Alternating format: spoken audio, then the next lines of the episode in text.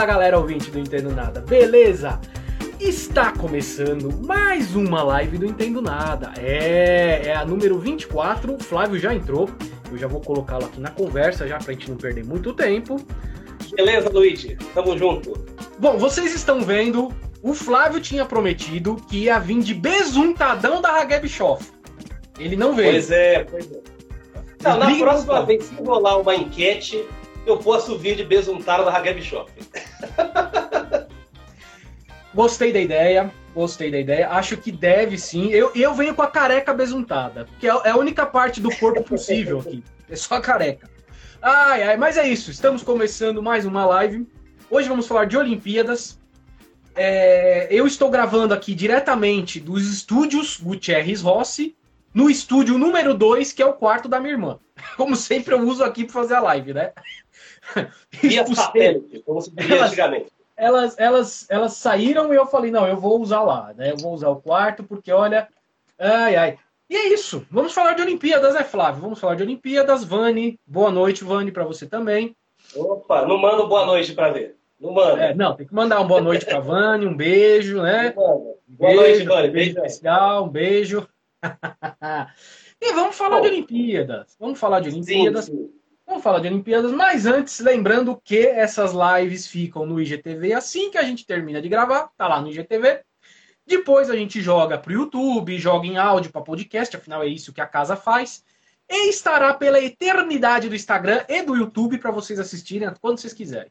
É isso, vamos começar, Flávio Santos. Flávio Santos, Flávio Santos. Mano. Fizemos aqui uma lista, mas eu queria te perguntar um negócio antes. Quer falar um pouco sobre Mano. Tóquio 2020, as suas a, a, as suas impressões, o que você acha que vai acontecer ou quer deixar para o fim? Não, eu quero falar da abertura, em primeiro lugar. Abertura. Eu vi que o David entrou, Davidson Filho entrou. Abração para ele, ele fez faculdade de letras comigo. É, Forte abraço, junto. Manda sua pergunta aí, manda seu abraço. Bom, seguinte, eu quero falar um pouquinho da abertura. Eu não vou dizer que eu fiquei decepcionado com um pouco que eu vi, eu não tive tempo de assistir é, a abertura na íntegra, mas eu esperava um pouco mais de, de coisas tecnológicas, sabe?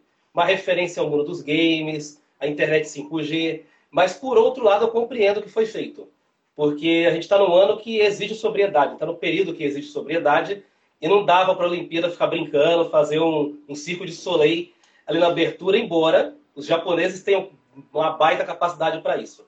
Então eu vi muita gente criticando. No início eu olhei assim e falei, bom, eu esperava mais. Só que aí a consciência falou um pouquinho mais alto e falei, não, não dava para ser mais que isso. Acho que do jeito que foi sóbrio, simples, foi bom demais. É, eu gostei do, do Globo, do Globo de drones. Realmente ficou muito show.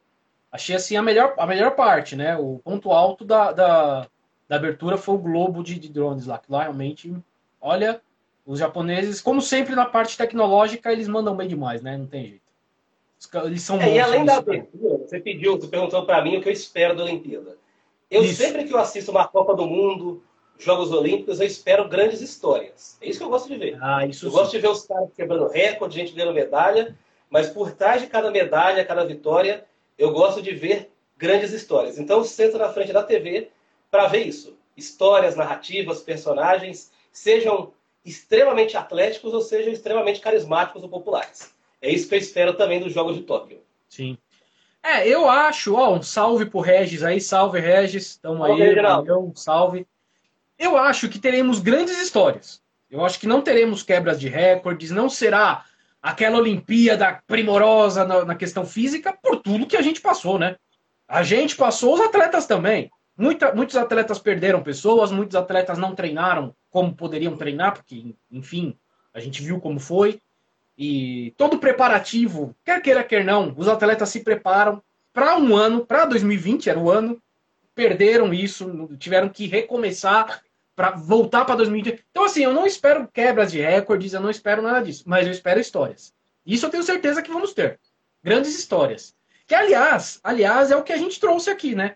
Basicamente, o que a gente fez hoje, a gente vai fazer hoje aqui, é uma lista das nossas memórias com as Olimpíadas e das memórias que nem tivemos, o que não vimos, mas o que ouvimos, né? Coisas que a gente ouviu lá das Olimpíadas anteriores até que a gente não era nascido. E é isso que a gente vai fazer hoje aqui. Vamos falar um pouco disso. Inclusive vocês que estão aí, quem vai entrando aí depois tal, a gente vai falando, manda também, manda a sua memória, manda a sua lembrança, o que você lembra, o que você gostaria de ter visto, que é o que a gente vai fazer aqui hoje, né, Flávio? Hoje a gente vai fazer isso. Inclusive o Flávio fez uma lista aqui, que eu vou usar boa parte dessa lista, porque é boa parte do que eu também assisti, né? É boa parte do que eu assisti também. Pela mesma geração. É, não tem, é muito, muito igual. É muito igual, não tem muita diferença, não. Mas, Flávio Santos, vai lá. O que você viu que te marcou nas Olimpíadas? Olha, a primeira grande lembrança que eu tenho de Jogos Olímpicos é dos Jogos Olímpicos de Barcelona, em 92, quando o Brasil ganhou a primeira medalha em esportes coletivos. Foi com vôlei masculino. Primeira medalha de ouro, né? E de prata é. já tinha ganho. É. Para mim foi muito marcante, porque eu não estava em São Paulo. Eu estava numa cidade chamada Nanuque, em Minas Gerais, na casa da minha tia. E eu acompanhei as minhas primeiras Olimpíadas no interior de Minas. É uma cidade quente, escaldante, na frente da televisão, entre visitar a casa de parentes e vendo uma coisinha ou outra ali. Eu lembro, eu tenho lembranças assim, muito fortes dos meus primos me ensinando como que era o vôlei. Porque na época o vôlei tinha aquele negócio da vantagem. Você só fazia ponto quando você tinha vantagem, quando você estava sacando. E os sets iam até os 15 pontos. Nossa, era... Depois a regra do era, era muito chato. Os jogos ficavam, demoravam, demoravam, demoravam, porque só pontuava quando sacava. Se você perdesse o saco, o outro time sacava e aí ele tinha a chance de pontuar. E antes disso, o vôlei era pouco dinâmico porque ficavam trocando vantagens o tempo inteiro. E o jogo ficava lá três, quatro horas seguidas.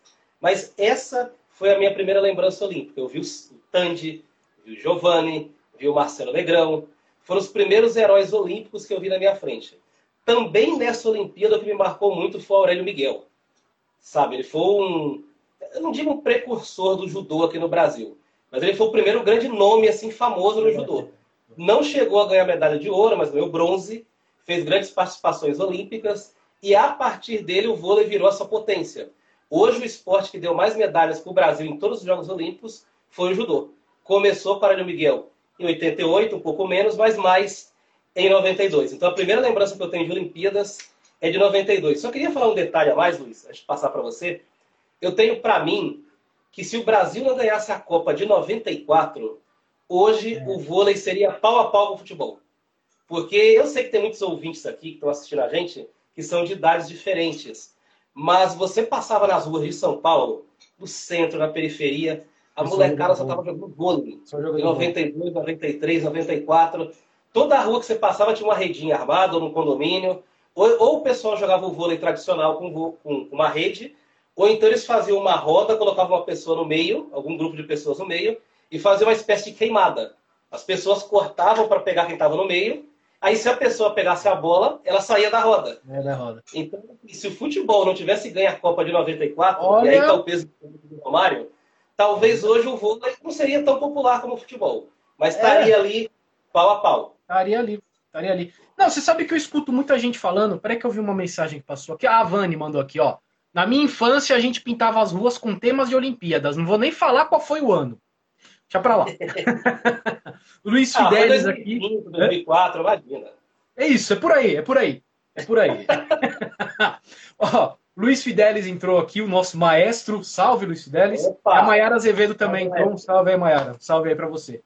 É... Muita gente, principalmente quem é mais antigo, fala que o vôlei roubou o lugar do basquete, né? O basquete era esse esporte, né? Que era hoje onde está o vôlei hoje aqui no Brasil. O basquete ocupava esse espaço. A gente hoje vê a seleção brasileira de basquete não vai mais para Olimpíadas, não consegue. Mas a seleção brasileira era o que é a Argentina hoje. Dá, dá para comparar. Porque a, porque a Argentina hoje é uma potência, uma, uma seleção forte. Uma potência que só os Estados Unidos é potência, né? Mas é uma seleção forte do, do basquete. O Brasil era isso. E o vôlei tomou esse lugar do basquete. E, e realmente, é o segundo esporte do Brasil, é o vôlei. É vôlei de praia. É, todo mundo joga isso. É, é, incrível. Todo mundo já jogou vôlei, né? É, a gente fala do futebol, mas todo mundo aqui já jogou vôlei. Nem que fosse na escola ou na praia, nessa brincadeira de cortar e queimar, né? Todo mundo já jogou vôlei. Então, isso muito graças a essa geração do ouro aí de 92. Com toda certeza. Flávio Santos, eu vou seguir aqui a sua lista e você marcou aqui, talvez, é, os dois maiores nomes que eu vi olímpicos. Os dois maiores nomes que eu vi. Que é o Michael Phelps e o Zayn Bolt. O que, que isso marcou para você? Por que, que marcaram esses dois aí? É, o Michael Phelps, primeiro, foi a, grande, a primeira grande narrativa que eu vi em Jogos Olímpicos, que eu pude acompanhar. É. Foi nas Olimpíadas de Pequim. Os horários eram sempre ali 10 horas, 11 horas, meia-noite. Então, mesmo eu trabalhando, eu conseguia acompanhar. Porque às vezes a gente quer assistir e não consegue. É, por do trabalho. E eu, eu lembro que eu, quando eu vi que ele ia quebrar o recorde olímpico de medalhas do Mark Spitz, que depois eu vou falar aqui, o histórico, eu falei, cara, eu vou acompanhar isso. Aí eu mapeei todas as provas dele de finais, eu não perdi tempo qualificatório, porque ele é um gênio e não ia deixar de se classificar, e eu mapeei tudo. E uma das maiores emoções que eu vivi no esporte foi quando ele ganhou a sétima medalha, que ele fez, ele fez um movimento brilhante na natação. Até antes da pandemia eu praticava natação, pratiquei seis meses, que é um negócio apaixonante, eu não pratiquei mais porque veio a pandemia. E aí naquela época eu achei grandioso, depois que eu pratiquei achei mais ainda. Porque o Michael Phelps, todo mundo quando vai bater na borda, vai com a braçada. Ele fez o quê? Ele deu um salto dentro da água, fez assim foi por baixo. Tanto é que demorou para confirmar a medalha, porque tinham que ver com uma câmera especial como ele bateu. Ou seja, tirou um coelho da cartola. É. E eu lembro que eu vibrei, como há muito tempo eu não vibrava, por exemplo, no futebol. Até porque o Vasco não ganha nada há muito tempo, né? Desde, desde aquela época. É. Então eu vibrei como se fosse um título de futebol, porque eu vi uma grande história sendo escrita. E o Zayn Bolt é aquele, é aquele, aquele cara da grande história carismática, que é marqueteiro, é o oposto do Phelps. É marqueteiro, faz o arco, dança e dá boné para criança na, na arquibancada e dá tchauzinho. Então ele me cativou pelo carisma e assim, eu gosto de. Eu coloquei os dois na lista porque os dois são fenômenos improváveis. Isso que me chamou muita atenção. O Bolt é muito grande para ser um atleta de, de, de, distâncias curtas. Ele não tem tanta massa muscular como os concorrentes. E o Phelps tem um pé de tamanho 53, 54, que é praticamente uma nadadeira. Ele não precisa de nadadeira, já nasceu assim. Mas ele é um cara que se olha assim não tem físico de nadador. Ele é largo, claro, mas não tem muita massa muscular. Então você vê que são dois caras que nasceram com talento genuíno e são a prova que o esporte, quando você se esforça, você trabalha, é, ele é democrático. Ele é um pouco democrático. Então, assim, são dois caras que eu fiz questão de acompanhar. Tudo que eu poderia, se eu pudesse pagar o ingresso, eu assistiria. Pessoalmente. Flávio Santos, já ouviu falar no nome Eric Moçambini? Eric Moçambini não me é estranho. Não te é estranho?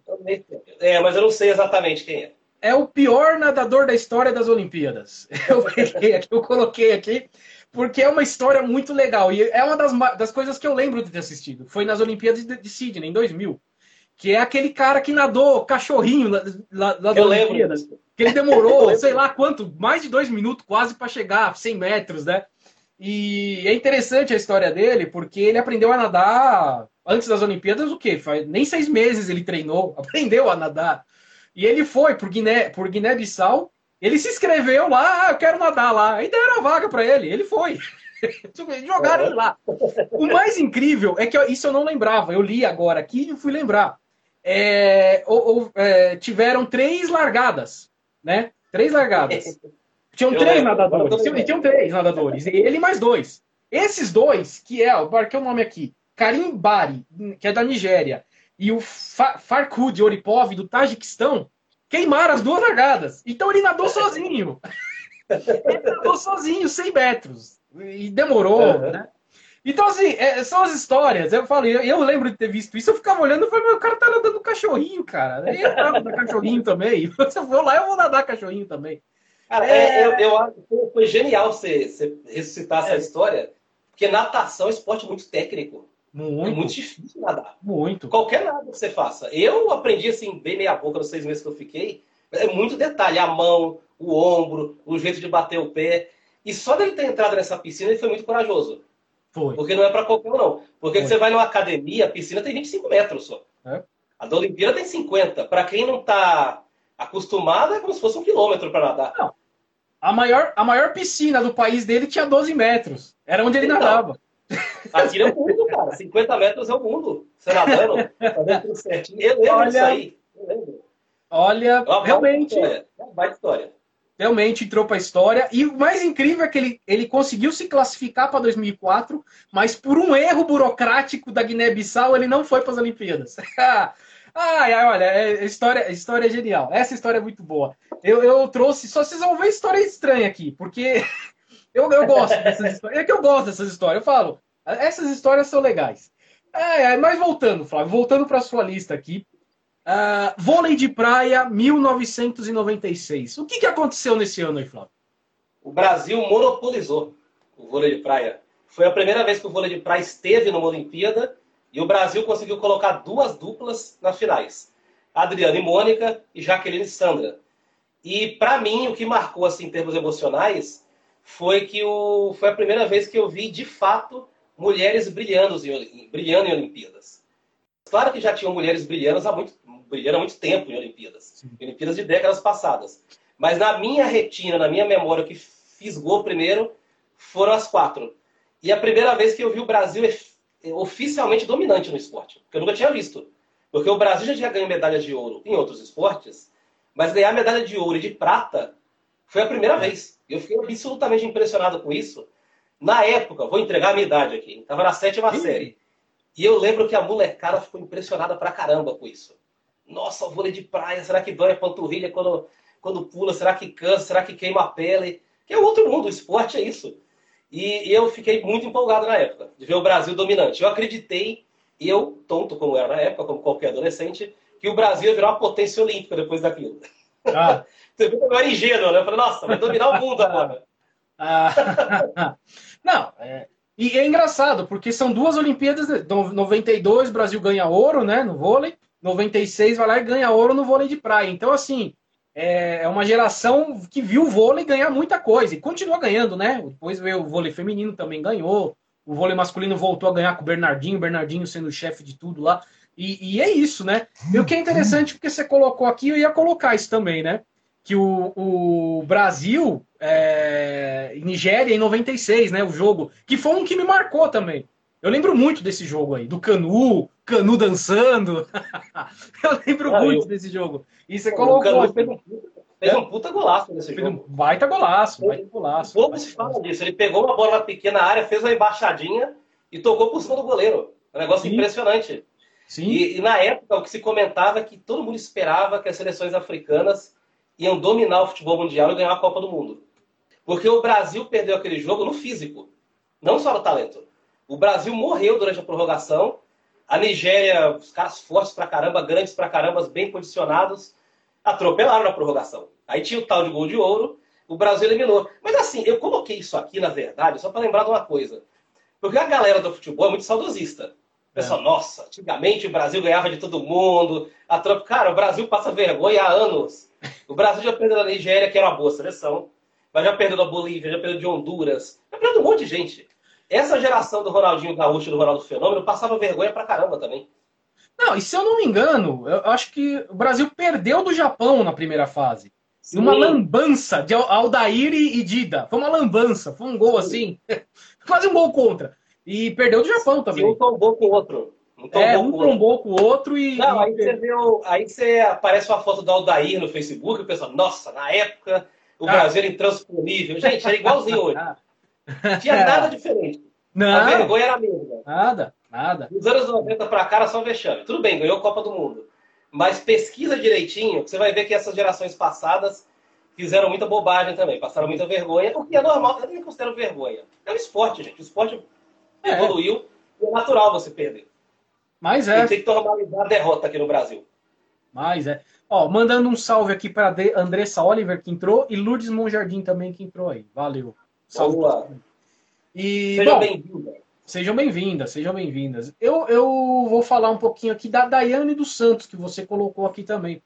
E realmente, a Daiane dos Santos, e acho que a geração toda, né? A, a... Esqueci o nome dela, que o irmão também treina, o Hipólito, né? A... Isso, a Daniela Hipólito. Daniela Hipólito, isso, e o Diego Hipólito. A geração toda, né? É uma geração que ganhou muita coisa aqui pro Brasil. E, infelizmente, a gente tá parou, né? parece que parou, não, não avançou. E, e, tem esses nomes aí. Essa, esses atletas são jovens. A Leandro Santos é, uma, é jovem. Ela poderia estar trabalhando, uhum. ajudando, for, formando outros jovens tal, mas o Brasil parou, né? Mas é interessante. A Daiane dos Santos criou um, um, um, movimento, né? Uma coisa. Sim. Um movimento assim. Ela impulsionou o esporte. É. Ela impulsionou.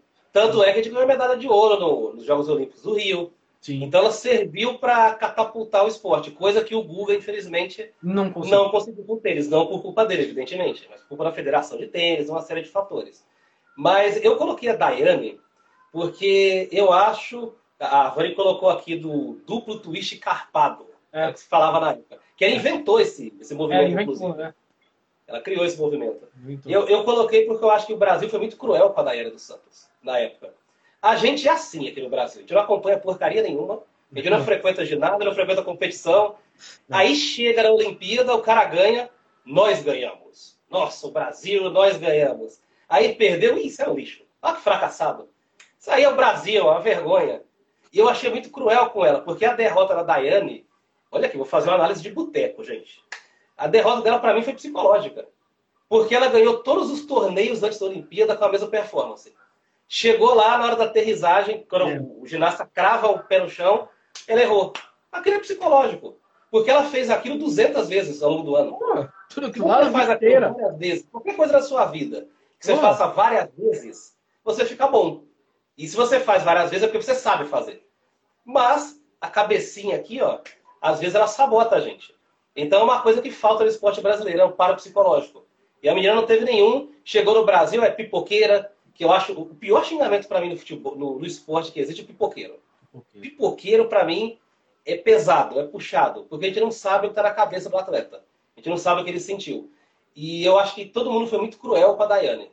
Ela, uma, ela não deixou de ser uma grande atleta porque não ganhou medalha de ouro. Se eu não me engano, ela ficou em décimo. Ela foi em décimo. Tá? Cotaram para ser ouro. Mas o décimo numa Olimpíada é gigante, cara. É uma coisa enorme. Então eu coloquei só para lembrar que na época o Brasil foi muito cruel com ela e cobrou de maneira muito desmedida. Para mim, pipoqueiro foi aquele cavalo nas Olimpíadas de 2000. Ah, foi. Aquele cavalo foi pipoqueiro. Aquilo pipocou. Aquilo lá, e aquele cavalo na, na, Libertadores contra o Cássio. Só queria falar isso. Ah, o Diego Souza também. Diego Souza também. Aliás, há uma teoria da conspiração que diz que depois que o Diego Souza perdeu aquele gol, o Brasil foi um morro abaixo. A culpa uhum. é do Diego Souza. Isso mesmo. Diego Souza abriu um buraco negro. É, abriu um buraco negro. É. Ai, ai, mas voltando, voltando aqui para as Olimpíadas, voltando. Isaías Queiroz, Flávio Santos. Isaías Queiroz, o nosso canoísta. Rapaz, nunca imaginei ver. E você vê que engraçado, né? O Brasil é um país que tem rio pra caramba, tem mar, tem Não falta canoísta aqui pelo país, né? Mas a gente não é um país tradicional na canoa, né? E em 2016 ganhamos ouro e ganhamos bem, né? Inclusive está cotado para ganhar nessa Olimpíadas também. É, você chegou a ver? Eu, não lembro de ter assistido, eu só vi depois. Eu não, não assisti a, a, a, prova na hora. Você assistiu? Chegou a ver na hora? Eu, eu nunca tinha visto uma prova de canoagem é. e eu achei um esporte emocionante pra caramba. É legal de assistir a canoagem. Por isso que eu é coloquei aí. Porque é assim, tem esportes tem um esporte que se joga em, em Jogos Olímpicos de Inverno, que é o curling. Sim. Que é aquele que tem uma bola no meio assim, uma pista de gelo, e você tem que sair raspando o gelo para encostar o seu disco perto daquela, daquele alvo, numa determinada faixa. É complicado de entender isso. Canoagem, não. O cara vai no braço, na técnica, remando, remando, remando, loucamente, para chegar do outro lado. E eu fui atropelado pela canoagem, porque eu liguei, eu não sabia quem era o Isaquias Queiroz, não sabia que ele estava disputando medalha, não sabia que era um grande atleta. Eu liguei, eu falei, o que, que é isso? Aí na hora que eu vi, ah, ganhou. falei, ganhou. Ganhou em 20 segundos, ganhou a medalha. E é um negócio sensacional de acompanhar a canoagem. E eu nunca tinha acompanhado. Nessa Olimpíada ele está classificado de novo. Infelizmente ele perdeu o treinador. Há dois anos atrás eu acompanhei, que era, um, era é considerado um gênio da canoagem, ganhou um monte de medalha, um monte de título, e mudou a canoagem aqui no Brasil. Mas é. me emocionou pelo impacto. Uma prova curta, simples de entender. E é papo 20 segundos, 30 segundos, separa o atleta da derrota da vitória. Eu achei maravilhoso aquilo. É, eu vi essa do treinador e eles realmente falam que ele mudou a, a história do esporte aqui, da canoagem, né? Esse, esse técnico. Ele trouxe coisas novas aqui, treinamentos diferentes que as pessoas nem entendiam muito, né? E você me lembrou de um outro atleta que é o, o Thiago Braz da Silva, né? Que é o saltador do Vara. Que também foi muito legal, porque o francês que estava disputando contra ele ficou bravo com a torcida, né? Brasileira. Inclusive, passou na abertura essa imagem. Oi? O francês puto. Passou na abertura. Ah, passou? Eu não vi, eu não vi. Passou. Passou na abertura. Passou, foi o take do, do, francês bravo. Puto, lá na hora que perdeu. Torcida brasileira, meu amigo. Torcida brasileira, que é um dos momentos que eu trouxe aqui, que é a torcida brasileira fazendo isso com o francês, eu adorei. Ele ganhou ouro aqui, quebrou o recorde das Olimpíadas, né? E a torcida brasileira torcendo pelo juiz numa luta de boxe olímpica. Ah, rapaz, isso, isso, não tem preço. Que é genial. Não tem preço, não tem preço. Era uma luta juiz, de boxe. Juiz, juiz. Juiz, juiz. O juiz fazia um movimento. É! Isso é Brasil, cara. Isso é Brasil. Eu acho que esse é o, é o ponto do Brasil, né? Eu adoro isso. Marcou. Eu, eu não, não assisti a luta também. Afinal, era, um, era um, uma luta de boxe entre um, um casaco e um azeri, né? Um negócio assim. Ninguém ia ver uma luta dessa. Marcou porque a torcida começou a torcer pro juiz, que era brasileiro. Ai, ai, é genial, cara. É genial. O brasileiro é muito bom. O brasileiro é muito bom. Ai, ai, ai. Flávio Santos, acabou a sua lista aqui do que você viu. Eu vou falar algumas coisas do que eu vi aqui também é, que me marcaram, né? Acho que a, a, minha maior lembrança de Olimpíadas é o Vanderlei Cordeiro de Lima e o maldito do padre irlandês que segurou ele. Não, não dá para esquecer. Isso eu, eu tava assistindo. Eu lembro de estar assistindo. Nossa, cara, que, que porcaria foi essa? Negócio cara, sai, agarra o Vanderlei, coitado. Talvez fosse a nossa primeira medalha o, o, dourada, né? Primeira vitória de um brasileiro numa maratona. Pô, ele estava muito bem. Ele estava muito é, bem. E o Vanderlei ele tem uma característica que ele é um dos poucos atletas, e qualquer um que corre, faz caminhada na rua, sabe como é difícil subida. E ele tem uma característica muito peculiar, ele é um cara que acelera na subida, quando todo mundo diminui.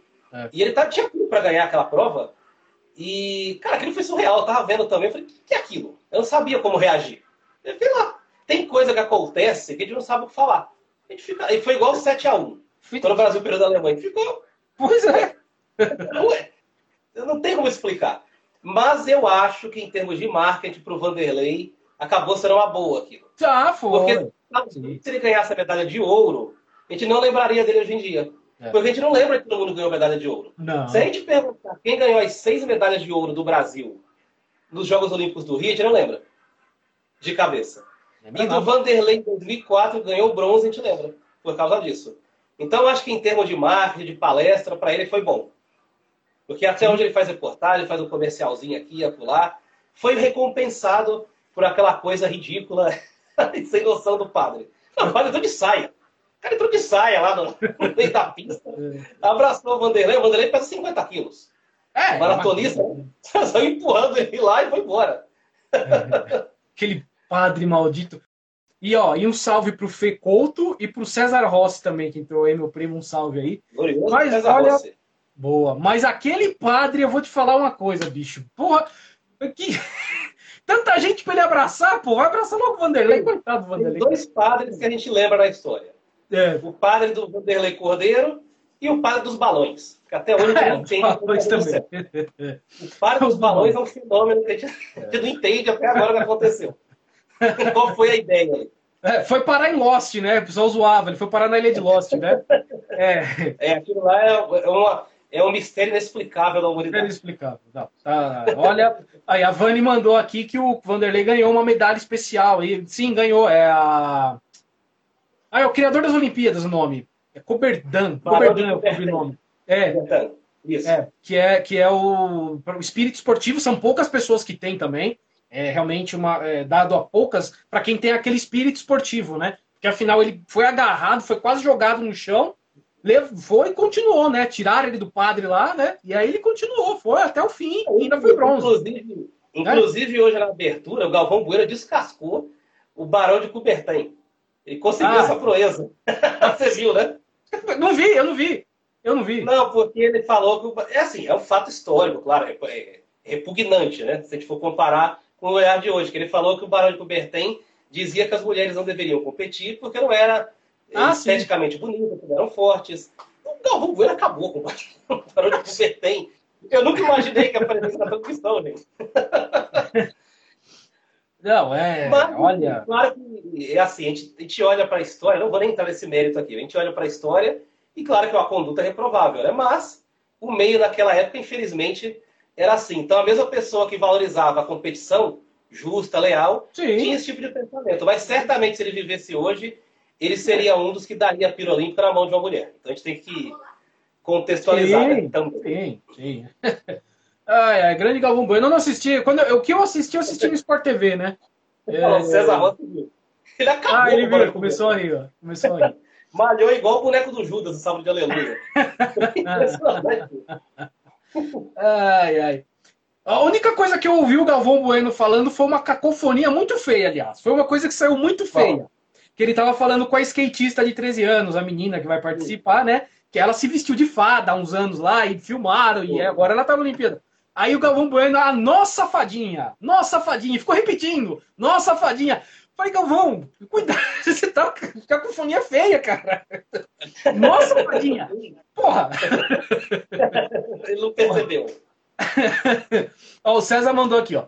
Quem valoriza a competição já cansou das narrações do Galvão? É uma pergunta? Você tá perguntando do Galvão? Não sei, eu já cansei do Galvão faz tempo. Eu não assisto lá. Eu pus na Sport TV. Eu não tenho saco pro Galvão Bueno, não. Ah, tá louco, viu? Eu, eu, ainda, eu ainda gosto das narrações dele porque assim, eu enxergo como um personagem. Eu olho e falo, é um personagem. É igual o Neto. Você vai assistir o Neto, quando você, você tá no boteco lá, tá passando o Neto, você tem que assistir como um personagem humorístico. Porque você não vai levar a sério, né? Porque se você levar a sério, pô, você, você, você vai querer estrangular o cara na televisão. E, e assim, eu, eu tô vendo agora, vendo futebol em outros canais, que o Galvão é superior aos outros narradores. Ah, sim. Porque ele, ele consegue dar um ar oficial pro jogo Tá lá, Brasil e Argentina, 50 passes errados. Ele dá, ele dá um ar de batalha épica. Sabe? Ele parece a Sônia Abrão quando vai ler uma nota de imprensa da Anitta. A Sônia Abrão ela faz uma cara compungida, assim. Fala, gente, chegou a nota da Anitta. Que dá a impressão que morreu, caiu morreu um avião, alguém. pessoas, sabe? Porque ela, ela dá um ar de seriedade para a nota oficial da Anitta. E é talento isso, né? O Galvão Bueno tem essa capacidade também. Tem. É, eu, eu, eu, não aguento, cara. Eu, agora, narrando, ele, ele é o cara. Não dá. Narrando, ele é muito bom. Mas quando ele se passa a querer comentar, e pior é que ele gosta de comentar, né? Não tem jeito. Ai, não dá. Eu, eu não aguento. Ele cria vilão no jogo. E é. ele fala, ih, esse Argentina aí. É, já começa. aí... Ele cria um herói um vilão, parece uma novela. Ai, ai. Flávio Santos, Flávio Santos, o que eu vi e marcou, e vi de novo hoje, o besuntadão de Tonga, Flávio Santos. Opa, Isso marcou, hoje tem concorrência.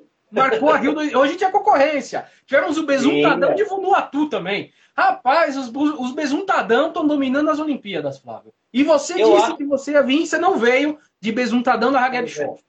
Sou tratante, sou tratante, não tenho palavra. Eu seria o terceiro besuntadão. Seria o terceiro. Terceiro. Cara, eu acho que vão criar uma modalidade de besuntados acho que está caminhando para isso aí. Vão criar o besuntado dos do 100 metros, dos, dos 200. Vai virar uma, uma modalidade. Porque assim, eu estava olhando a televisão, aí eu vi, eu nem lembrava desse besuntado. Apesar dos memes, assim. Aí o, alguém na transmissão falou, oh, besuntado de, de, de toga, né? De toga. Tonga. Aí eu falei assim, ué. Aí eu lembrei, falei, ah, o besuntado e tal. Aí depois apareceu outro, 20 minutos depois. Parece um Desfile de resultados. Pelo que eu estou vendo aqui. Porque é impressionante. É impressionante. Mas é, é, é a, a, só para pegar esse gancho antes para outros assuntos, os atletas hoje eles fazem coisa para virar meme de propósito. Ah, claro. Você vê como a cabeça do, do, do atleta virou, né? O esporte virou isso. Eu acho legal pra caramba. Porque tira um pouco o peso da, da Olimpíada. Porque para mim o cara tá lá para. Claro que é profissional, tá valendo dinheiro, mas tem que se divertir também. Essa menina de 13 anos que está aí, eu imagino que ela está cheia de patrocínios. Uma menina de 13 ah, anos na Olimpíada. Sim, sim. Pô, a gente com 13 anos estava arriscando, tentando fazer o beabá na, na escola. E fazer errado ainda. Identificando substantivo, adjetivo. E ela não. Ela está lá disputando uma Olimpíada, mas eu acho que o principal para ela é se divertir lá. É ser um negócio legal. Para a menina tem 13 anos, gente. Pelo amor de Deus. Não dá para cobrar com a menina, ó, oh, seja um um mega atleta. Calma, tem 13 anos, vai disputar 10 Olimpíadas ainda. Deixa ele se divertir na Vila Olímpica, tirar foto com os ídolos, ser feliz. É, infelizmente nem muito isso vai dar, né? Porque a Vila Olímpica tá Sim, meio esvaziada, é né? Não vai dar para não vai ser meio diferente, né? Papelão, inclusive. A cama do papelão. Temos que falar da cama de papelão. Temos que falar da cama Tem que reservar um tópico para a cama de papelão. Olha, segundo, segundo alguns atletas do Twitter, a lenda da cama de papelão não, não serve. Não, não presta. Sim, já testaram sim. a cama. Já testaram a cama. É, enfim. Testaram só pulando, pelo que eu vi. Não foi de outro jeito. Não sei. Não, não sei. Não sei. Mas se uma cama de papelão aguenta um levantador de peso, meu amigo, ela pois vai é. aguentar muita coisa. Qualquer coisa. Vai aguentar muita coisa. Olha, qualquer vamos, vamos pois combinar. É, esse negócio da, da, da, cama de papelão, cara, isso aí vai render meme pra caramba. Ah, com certeza. Isso daí vai ser a nova Jabulani. Assim como a Jabulani rendeu pra caramba na Copa, a cama de papelão vai render coisa pra caramba. Vamos fazer brincadeira, meme, live. Até um cara do vôlei, tem dois metros e não sei tantos, que tava pulando na cama. Ele fez um vídeo pulando na cama ontem. Então, se o cara do vôlei tá pulando, imagine é. você aí em casa que faz suas peripécias. Você pode usar a cama de papelão tranquilamente também. Olha, olha, essa daí. Ai, ai, ó, a, a Vani falou que teve que procurar na internet para lembrar quem era o Besuntadão. E, e o Sardinha, o Sardinha Gui entrou aí. Braço, Gui. Salve pra Boa. você. Salve pra você. Flávio Santos, vamos agora para aquela parte do que gostaríamos de ter visto. Vamos Opa. lá, vamos para a sua lista aqui.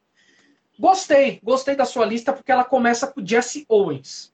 Que, uhum. olha, o que ele fez nas Olimpíadas de 36, frente ao Hitler, né? Frente ao Hitler. O Hitler estava lá vendo, né? Tava lá. Uhum. É, para quem não sabe, eu vou contar um pouquinho da história aqui. Um atleta negro ganhou ouro, venceu todos os alemão lá, todos os branquelos, tudo lá, negro, e botou ouro em frente ao, ao Hitler, né? Hitler teve que aceitar isso, porque ele não. Né? Raça negra pro Hitler era. Né? Então eu gostei muito que você tenha colocado isso, Flávio. Você gostaria de ter visto? Se eu tivesse uma máquina do tempo igual o Doctor Who, você oh. tanto cita aqui, eu queria voltar para lá para ver, porque eu queria ver a cara de fiofó do Hitler. Só para isso. Porque, é, só para agregar o que você falou aí, essas Olimpíadas foram em 36. A Segunda Guerra foi, começou em 39. É. O nazismo estava lá em cima na Alemanha, estava explodindo, estava em alta.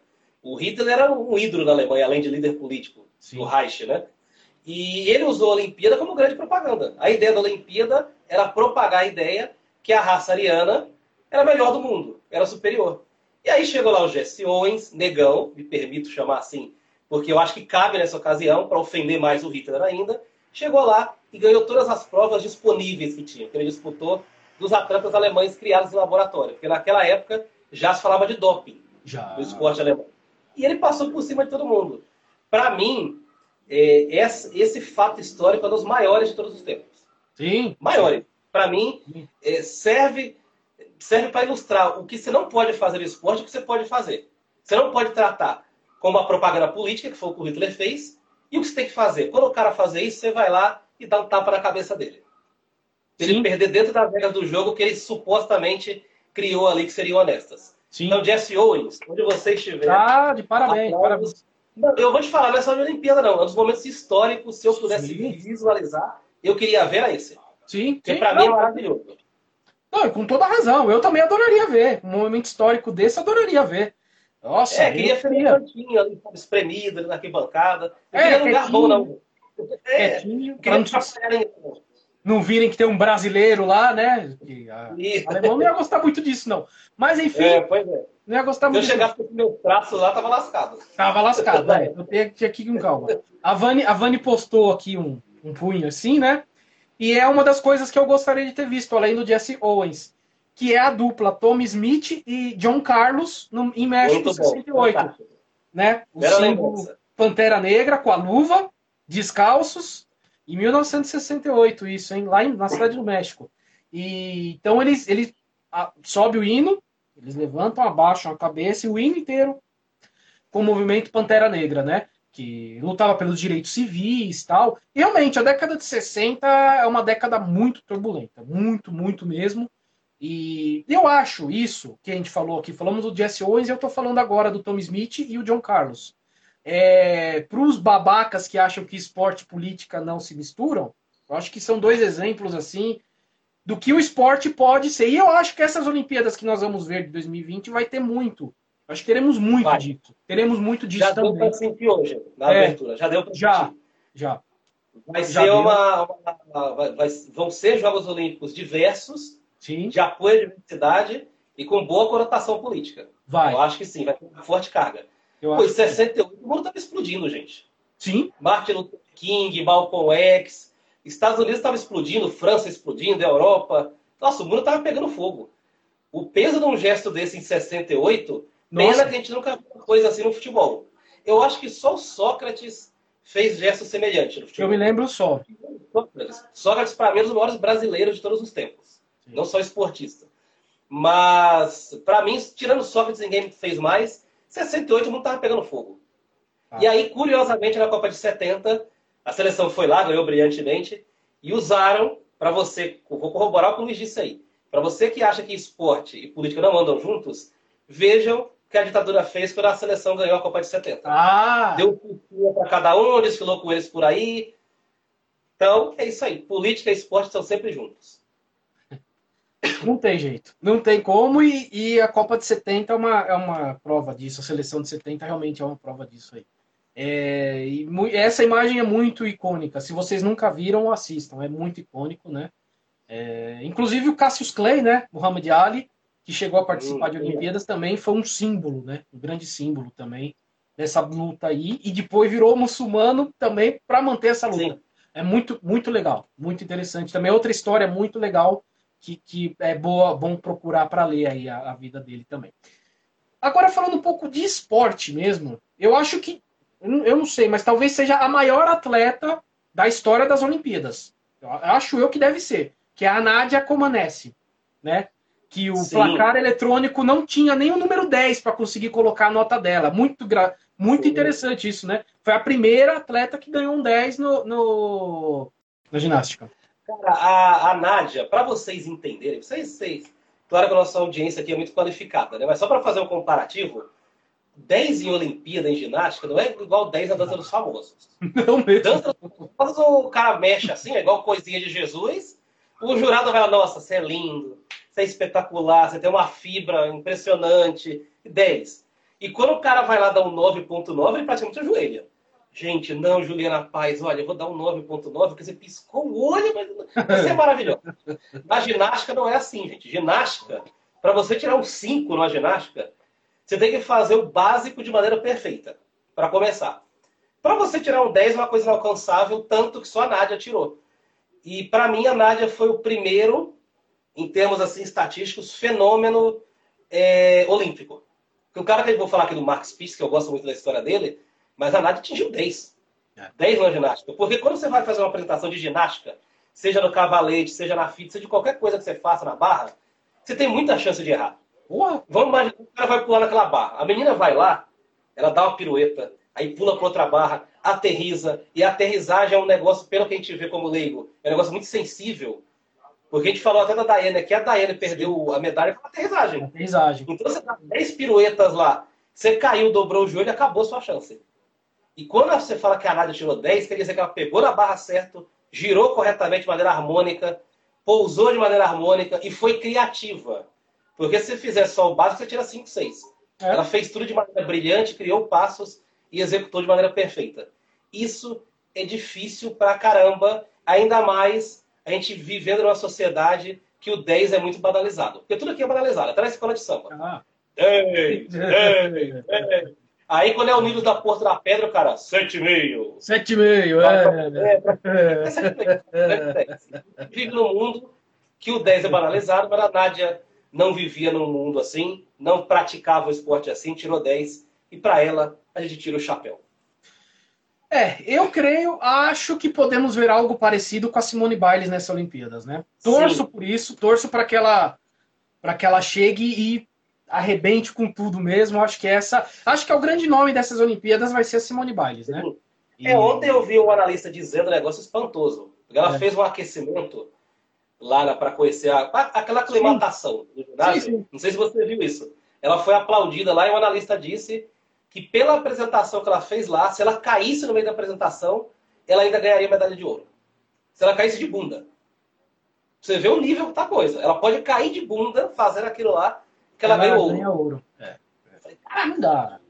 É coisa impressionante. É surreal, é surreal. É, ela, ela, vai, ela vai tentar fazer um movimento, quer dizer, vai tentar. Ela já deve ter feito um treinamento trocentas vezes. Um movimento.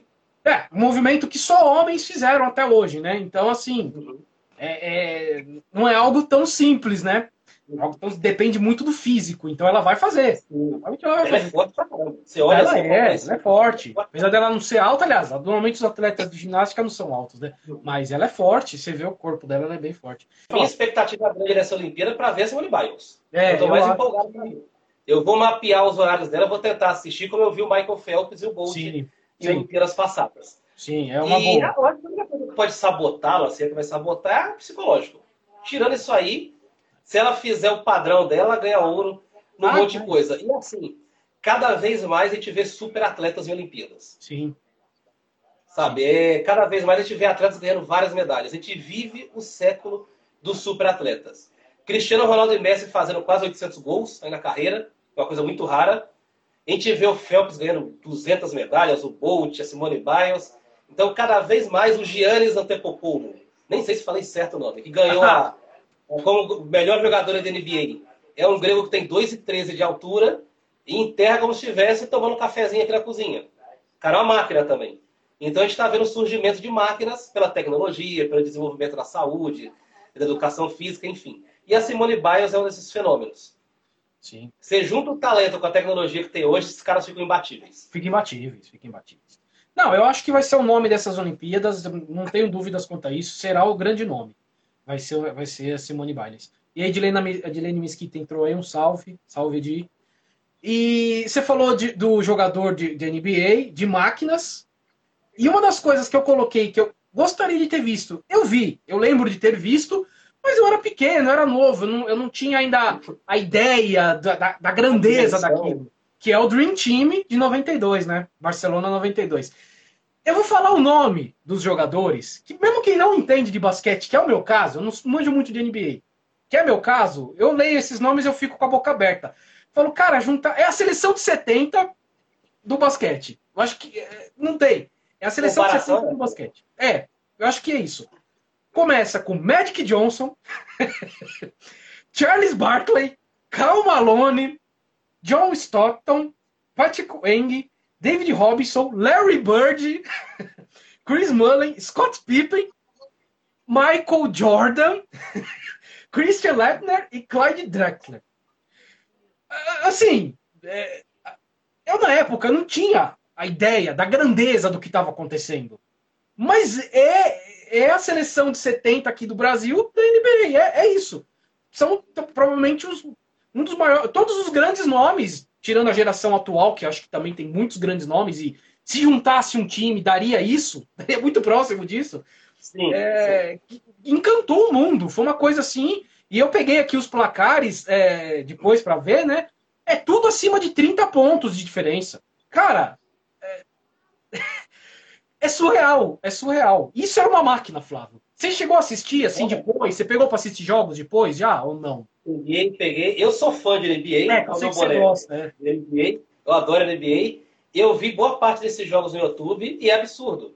Pra gente pontuar o que era esse time, a maior parte desses nomes aí é simplesmente o maior é, nome da história de cada time que jogou. É. O, o Jordan é o maior do Chicago Bulls. O Malone era do Suns. O Bird era do Boston Celtics, que é a maior franquia é, que ganhou mais títulos na NBA, ganhou 20. Então, assim, é, é a mesma coisa que você conseguir reunir o Pelé, o Zico, que é o maior do, do Flamengo, é, pegar o, sei lá, o Mário Sérgio do Grêmio, pegar o maior de cada time e juntar numa geração só. Então foi uma geração fantástica. Eu, vendo jogos no YouTube, eu vejo que tinha uma distância enorme para todo mundo. Eu vi o jogo Brasil Estados Unidos. Se você tiver curiosidade, assista, você que está acompanhando a gente. O Brasil endureceu 5 minutos do jogo. 5 a 10 minutos. Depois foi um atropelamento. Ah, não dá. E se você quiser acompanhar um pouco mais da história desse time e acompanhar a história do Michael Jordan, coloque na Netflix o documentário Last Dance. Ah, que sim. conta a história do Michael Jordan. Porque tem um episódio dedicado a ver como se formou esse time, porque esse time não foi todo mundo.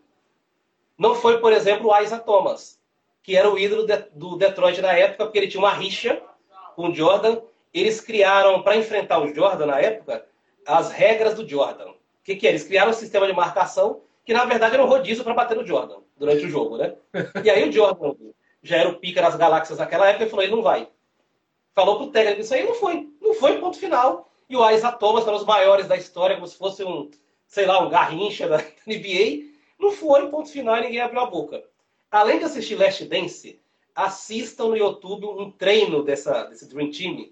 Ah. Tem cinco minutos de vídeo. Hum. Que aí formaram o, o Magic Johnson, que era um gênio também. Ele estava em queda. E o Michael Jordan era a estrela que estava no auge. E aí o, o Magic Johnson até fala em entrevistas depois, ele estava muito puto com isso, estava morrendo de ciúme. E aí eles fizeram um treino, o time do Jordan contra o do Magic Johnson. E aí o treino, assim, aí tem um universitário que foi, porque tinha que ter uma cota de universitário, é. deixaram o cara no banco lá. Você já viu isso aí, não viu, Luiz? Vi. Já vi. Aí fala, ah, deixa ele lá, vai. Aí o cara ficou sentado com a toalha lá, lá no ombro. E assim, você vê o treino, pau comendo no treino. E como não poderia deixar de ser, o time do Jordan ganhou. Por ah. pouco, mas ganhou, o Magic Johnson foi lá, apertou a mão dele. Então, assim, Dream Team tem história pra caramba. Sim. Foi o maior time da história de todos os tempos, ao lado da seleção de 70. Se você puder ver no YouTube, veja. Eu acho que hoje, se os grandes nomes topassem ir para uma Olimpíada, não seria igual, mas chegaria bem perto. Chegaria Só bem. que os caras não querem mais disputar a Olimpíada. É, é. muito raro. É. Hoje, para o super craque, vai ter só o Kevin Durant nessa seleção. De é, resto, tem ótimos jogadores, mas não vai o Curry, não vai o LeBron James, o Giannis é grego, né? Ele nem vai disputar a Olimpíada, que a Grécia não foi. Mas tinha um monte de cara que poderia ir, poderia fazer bonito, mas eles não vão, mas vão ganhar a medalha de ouro mesmo assim. Vão. Ah, vão. É, é, muito difícil não ganhar, é muito difícil. É, né? Ó, o Regis Moreira mandou aqui, ó, o canal oficial dos Jogos Olímpicos no YouTube tem os jogos do Dream, do Dream Team, vale muito a pena ver. Boa, eu vou procurar, eu vou procurar, quero dar, quero ver. A Vani Lopes falou que lembra disso e que foi muito incrível de assistir. E um salve para Lu Psi, não sei, tá um monte de. tem, muita, tem muita consoante no meio de umas vogais aqui. É, um salve para você. Se eu não me engano, eu vou mandar um beijo. Ela começou a seguir a gente hoje. Ah, tá, tá. Isso. tá Acho que foi então... por causa do episódio que entra em quadros. Um salve então, legal. legal. Manda seu salve, manda sua mensagem e ouça os nossos outros episódios também. Sim, manda ouça os episódios. Muita coisa legal. Tamo aí. É isso aí, isso aí. Uh, Flávio Santos, eu, eu tenho que falar aqui do, do seu próximo que você gostaria de ter visto, porque esse é um atleta que une eu e você, Flávio Santos, que é um atleta que treinou pelo São Paulo e pelo Vasco. Inclusive, eu vim vestido com essa camiseta aqui só para homenagear esse atleta, claramente só por isso, que é o Ademar Ferreira da Silva. Ó, tá aqui, ó. Essas duas estrelas das pontas aqui, ó, é em homenagem a ele que ele ganhou as duas medalhas de ouro quando ele treinava pelo São Paulo. Então estou com a camiseta do São Paulo em homenagem a ele. Só por isso, só por isso, tá? É... Você gostaria de ter visto ele e o João do Pulo, Flávio Santos? Você gostaria de ter voltado Sim, lá para assistir? Visto, porque quando você visita qualquer clube de atletismo, médio ou pequeno, você vê que as pistas de atletismo não tem outra palavra, são lixo. Isso ah. nos dias de hoje. Ah. Tirando os atletas de ponta, os grandões, a, base, os caras médios, médio não em termos de talento, mas em termos de tamanho, de importância, treinam em autênticas pocilgas ao redor do Brasil. E eu queria ter visto esses caras, não só pelo desempenho deles nas Olimpíadas, mas porque eu imagino as condições de treino que eles tinham. Nas décadas de 60, 70, 80, todos eles, né? E o que eles fizeram nas Olimpíadas, para mim foi muito similar ao que o Pelé fez. Porque para mim o Pelé, no futebol, ele não teve uma importância só esportivo. Ele teve a importância de elevar a autoestima no brasileiro. Porque o brasileiro, antigamente, ele não tinha só um complexo de vira-lata, ele se sentia um vira-lata perante os outros países. E o Pelé levou isso um pouco. Foi uma das poucas vezes que o Brasil apareceu de maneira positiva no exterior, além do Santos Dumont e da Carmen Miranda. Se a minha memória estiver pegando uma peça aqui. E o João do Puro e o Ademar Ferreira da Silva também fizeram isso. Negros, vencedores, ajudaram a elevar a autoestima no Brasil. Então, a importância histórica que esses homens tiveram para o Brasil, assim como a Maria Esther Bueno, para citar uma mulher aqui no tênis, que deveria ter uma estátua em cada esquina, foi grandiosa. Eu queria estar lá só para aplaudir esses caras, quando eu ganhar as medalhas. E para reconhecer que o que eles fizeram foi muito heróico. Os treinos deveriam ser horrorosos, sem alimentação, sem nada. Foram lá e ganharam medalhas importantes históricas para a gente. Então, os meus aplausos aqui, algumas décadas de atraso, mas eu queria muito ver vocês é, nessas Olimpíadas. Sim. É, o, o, João do Pulo teve uma história, um fim de vida muito triste, né? Ele perdeu uma perna. Acabou muito pobre, no fim da vida muito pobre, perdeu a perna. É uma história assim muito triste de fim de vida, né? Que o João do Pulo teve. Não, você imagina um cara que vivia de esporte, claro que perder uma perna é ruim para todo mundo, mas um Sim. cara que vivia de esporte perder a, perder a, a perna, perna. É, equivale é. ao Marcos perder a voz depois do acidente. Sim, equivale a isso. Os narradores da história. Equivale a isso. Os Marcos Oi, gente. Os Marsantos eram. Era como se fosse o Galvão Poeira do rádio, vamos dizer assim. Sim. Os maiores da história. Perdeu a voz. Ele ficou intacto e perdeu só a voz. Então deve ser um drama horrível. Eu, eu imagino que o João do Pulo passou ao longo da vida. Mas é assim que o Brasil paga seus atletas. Né? Hoje em dia, menos, que eu imagino que eles sejam melhores assessorados, pelo que eu vejo. Mas é uma pena que eles acabem assim. Muito triste mesmo. Por isso que eu sempre falo. A Patrícia Cinta entrou. É, eu ia falar. Salve. Inclusive, ela fez um episódio com a gente, depois procure nos arquivos lá, sobre a usina de Brumadinho. Naquela época estava aquele monte de informação desencontrada, aquela confusão. Ela deu um show de informação porque ela é arquiteta.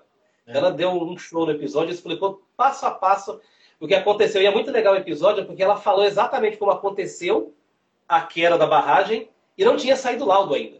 É. E depois que saiu o laudo, foi exatamente o que ela falou pra gente. É, ela falou passo a passo do episódio, foi, exatamente. Então, olha o nível da mulher. Beijão, Patrícia. Tamo junto aí. Fizemos um também das chuvas em São Paulo, daquela, daquele baita alagamento. Sim. Ele também foi feito episódio com ela também. Um salve também. aí. Tamo junto. Da casa, da casa. É da casa. Tamo junto. Eu vou falar de dois atletas da maratona, com duas histórias bem diferentes, mas que mostra né, como que, que o espírito esportivo e, e, o esporte foi avançando. Né? O primeiro que eu vou falar aqui é o ABB Bikila. Ele é etíope, ganhou a maratona de Roma lá em 1960 nas Olimpíadas descalço. Ele correu 42 quilômetros descalço no asfalto. Ô, louco! Ele ganhou. Ele treinava, ele fala, ele treinava assim na Etiópia, só que ele corria na terra. Quando ele chegou em Roma, ele não, não conseguiu, não teve nenhum tênis que se adequasse ao pé dele. Ele falou, ah, vou correr descalço mesmo na droga e vamos que vamos. E ganhou. Ganhou e bateu o recorde mundial da época. Então ele, ele não só ganhou, ele bateu o recorde mundial. E foi descalço. Eu falo, mas gente, né? Pô, e é 1960, né? O esporte já era, já tinha seu, seu avanço ali, né? Não é algo assim, o cara correu em 30 ou em, sei lá, no século XIX. Não, foi em 1960. Muito interessante, e além disso, é o primeiro negro africano a ganhar ouro nas Olimpíadas. Então, assim, a importância dele realmente é muito grande. Um cara muito grande. Correr. Flávio Santos, você consegue andar descalço aí na calçada da sua rua? Não, não consigo. Eu sou no telão. Eu sou no telão. Eu vou te falar, até em casa eu ando pouco descalço. Eu também. A única coisa que eu gosto de fazer é ir na praia, sentir areia quando eu vou no parque e pisar na grama. Mas mesmo assim é arriscado, porque às vezes tem uma surpresinha que os cachorros deixam ali na. Ah, bom, na isso. É meio arriscado. Mas eu não ando, eu sou do telão. Assumo que sou do telão, não ando descalço na rua. Olha, cara que correr 42 quilômetros descalço, vou te falar uma coisa. Viu? primeiro de correr 42 quilômetros com o melhor tênis da Nike já é difícil pra caramba. Já. Tá ditas. Você é louco. Não, eu, eu vou falar que a, a próxima da maratona que é a Gabrielle Anderson, em Los Angeles 84. Que é aquela maratonista, todo mundo já viu essa cena. Que ela chega toda torta no fim e termina. Tocando né? carruagem de fogo no fundo. É, e ela termina. É, e ela, ela é uma das ganhadoras da medalha do Barão de Coberdan, assim como o Vanderlei, ela também é uma das ganhadoras, né? E para dar um exemplo, eu quando corro 3 quilômetros, fico que nem ela. Eu chego pro quarto, quarto quilômetro, eu já tô assim, ó. Então, vou colocar carruagem de fogo para você, quando eu estiver lá. Que foi? A música do filme Carruagem de Fogo, o pessoal sempre põe para essa cena.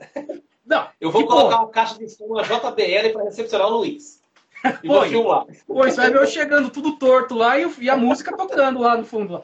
Olha, fica igualzinho, igualzinho. Imagina 42 quilômetros descalço. Não, é demais, é demais. Mas é sério, eu, eu gostaria muito de ter visto esses dois momentos. E principalmente esse de Los Angeles 84, porque realmente é o espírito esportivo. A mulher morrendo lá, ela foi até o fim, cara. Ela foi até o fim, chegou, ficou em último lugar, ficou, mas ganhou, chegou. Ela chegou.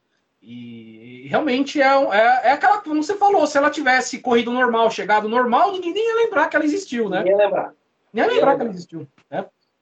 Eu então... acho que essa é a imagem mais reprisada da história do esporte. Ah, eu acho Não que tem sim. imagem que seja tão reprisada assim. E assim, tudo bem, a gente fala que é clichê e tal, mas cabe. Ela sempre cabe essa imagem. Cabe. Ela nunca fica velha. Ela sempre Não. dá certo. Você põe Não. lá, a mulher lá tropeçando, assim, toda torta. É legal, é legal. Você vai numa palestra na empresa, o cara passa isso. Você pode ter certeza. Você vai numa escola, numa faculdade, passa. passa. Tem um, um, TCC que o cara põe as palminhas lá do, do PowerPoint, tem essa imagem. Tem essa imagem. A imagem cabe em qualquer situação. Impressionante. ai, ai. Flávio Santos, quem foi Mark Spitz? Mark Spitz foi um dos maiores nadadores da história. E até o Michael Phelps superá-lo, ele era o maior ganhador de medalhas Olimpíadas. Mark Spitz, para dar uma apresentação mais popular para vocês, foi o primeiro Tarzan. Só isso. Ah, tá. quando, vocês, quando, vocês, veem aquele filme do Tarzan antigo, preto e branco, aí Mark Spitz é dos anos 40, 50. Aquele primeiro Tarzan mesmo antigo, com a Jane, é o Mark Spitz. Ele foi escolhido para fazer o filme justamente porque era um atleta. Então, além de ele ter sido o primeiro Tarzan, ele foi um dos primeiros atletas que migrou das quadras, das piscinas, do meio esportivo para as telas do cinema. Então, Mark Spitz, eu valorizo muito ele, porque ele, ele transitou nesse período durante é, entre as telas e a piscina e não caiu o desempenho dele. Ele continuou ganhando medalhas por várias Olimpíadas seguidas. E não deveria ter assessoria de psicólogo nem de nada, né? Porque a psicologia estava ah. engatinhando naquela época. Então ele tinha uma força mental muito grande. E eu admiro muito o atleta equilibrado. Entre o atleta que bate no peito, ah, tira a camisa, aquela coisa toda, e o cara que é frio, cerebral, eu gosto do cara cerebral. E o Marcos Pitt é um fenômeno na piscina cerebral. E além de, de ser. Ele mudou o que é o Tarzan. Quando você imita o Tarzan fazendo oh, aquele grito lá, é o Marcos Pitt. Ele que criou aquilo. Então veja o tamanho desse personagem para o esporte e para a história do cinema. Então, Marcos Pitt, eu queria ter visto ele nadando também. Muito legal, muito legal. É realmente uma história muito interessante. Essa história é bem legal mesmo, é bem legal. E... Merecia um filme. Não sei se tem um filme dele, mas merecia um filme. Ah, merecia, viu? Bem lembrado. Pode ser, merecia, merecia mesmo. Muito bem legal. É... Vamos, estamos indo já para o nosso fechamento aqui, vamos já terminando. E eu vou terminar com a última imagem, com aquela coisa que eu gostaria de ter visto e não vi, que é o urso Michi em Moscou, em 80, Opa. chorando, aquela lagriminha lá. Que é outra coisa marcante, né? O fechamento das Olimpíadas de Moscou. O ursinho chorando lá, aquela coisa. Lindo, assim. é lindo. Muito bonito. É. Muito bonito, muito bonito. Bem, realmente muito. E como eu estou de vermelho, podem dizer que eu sou comunista, apoio Moscou 80, União Soviética. Isso daí. E... É o próprio Boris. É o próprio, tô aqui, ó. Só faltou, não, só faltou as manchas na testa aqui para ficar igualzinho o, o Gorbachev. O Luiz quer implantar o comunismo no Brasil, gente. Acabou de implantar o comunismo no Brasil. Ditadura comunista aqui. Eu vou cachaça e putaria para todo mundo. É isso que eu quero. Opa. Bora, bora. bora, é isso que você, eu quero. Você falou do, do Misha, deixa eu só falar um negócio. Pode falar. Sei que você já vai encerrar aí, vai Pode conduzir para o final. Mas eu gosto de citar sempre a abertura das Olimpíadas de Pequim, que para mim tem um momento muito marcante quando eles passaram a história do papel. Eles fizeram um jogo de sombras é. e aí foram desenhando com o Nankin, contando a história desde o papiro ao pergaminho até chegar na internet. Para mim aquilo foi muito bonito. Só queria falar dessa abertura também, que foi sim, muito legal. Sim, sim. A, a, de Pequim realmente foi bem marcante mesmo. Eu lembro também, a abertura de Pequim foi bem marcante. É isso. Vamos encerrando, Flávio Santos. Você tem algum salve aí, Flávio, hoje? Tá tranquilo? Tenho. Um beijão para Cátia Alves, minha noiva, está acompanhando aqui, mandou aqui mensagem para mim. Ah, tem alguns salves de episódios que a gente vai gravar. É, primeiro vai, ter o, vai sair o vídeo dos Mamonas Assassinas semana que vem. Semana que vem a gente vai fazer a semana do vídeo. Vai sair esse vídeo no YouTube e provavelmente a gente vai fazer uma live que a gente já está agendando. É, tô, tô Mas eu vou apresentar para você os temas que nós vamos trabalhar em lives e podcasts para você ficar atento. A gente vai falar de cirurgia plástica nas próximas semanas. Então você que está pensando em fazer uma cirurgia, fazer uma lipo, fazer um lifting, fazer uma harmonização, pensa bem, vou dar essa dica aí, porque o que eu vejo por aí não, não é muito, muito bonito não, hein? Se os artistas ficam daquele jeito, imagina nós. Tô fora disso. Tô então, fora disso. Cuidado. Vai fazer uma live é sobre uma live, um episódio, estamos vendo ainda sobre cirurgia plástica e você que está nos assistindo, seus amigos, seus familiares, seus conhecidos, podem mandar suas dúvidas, vai ser um grande episódio. A gente vai abrir uma campanha aí é, para receber perguntas nesse episódio e depois para também divulgá-lo. Também a gente vai falar alguma coisa ligada ao Nordeste, provavelmente culinária nordestina.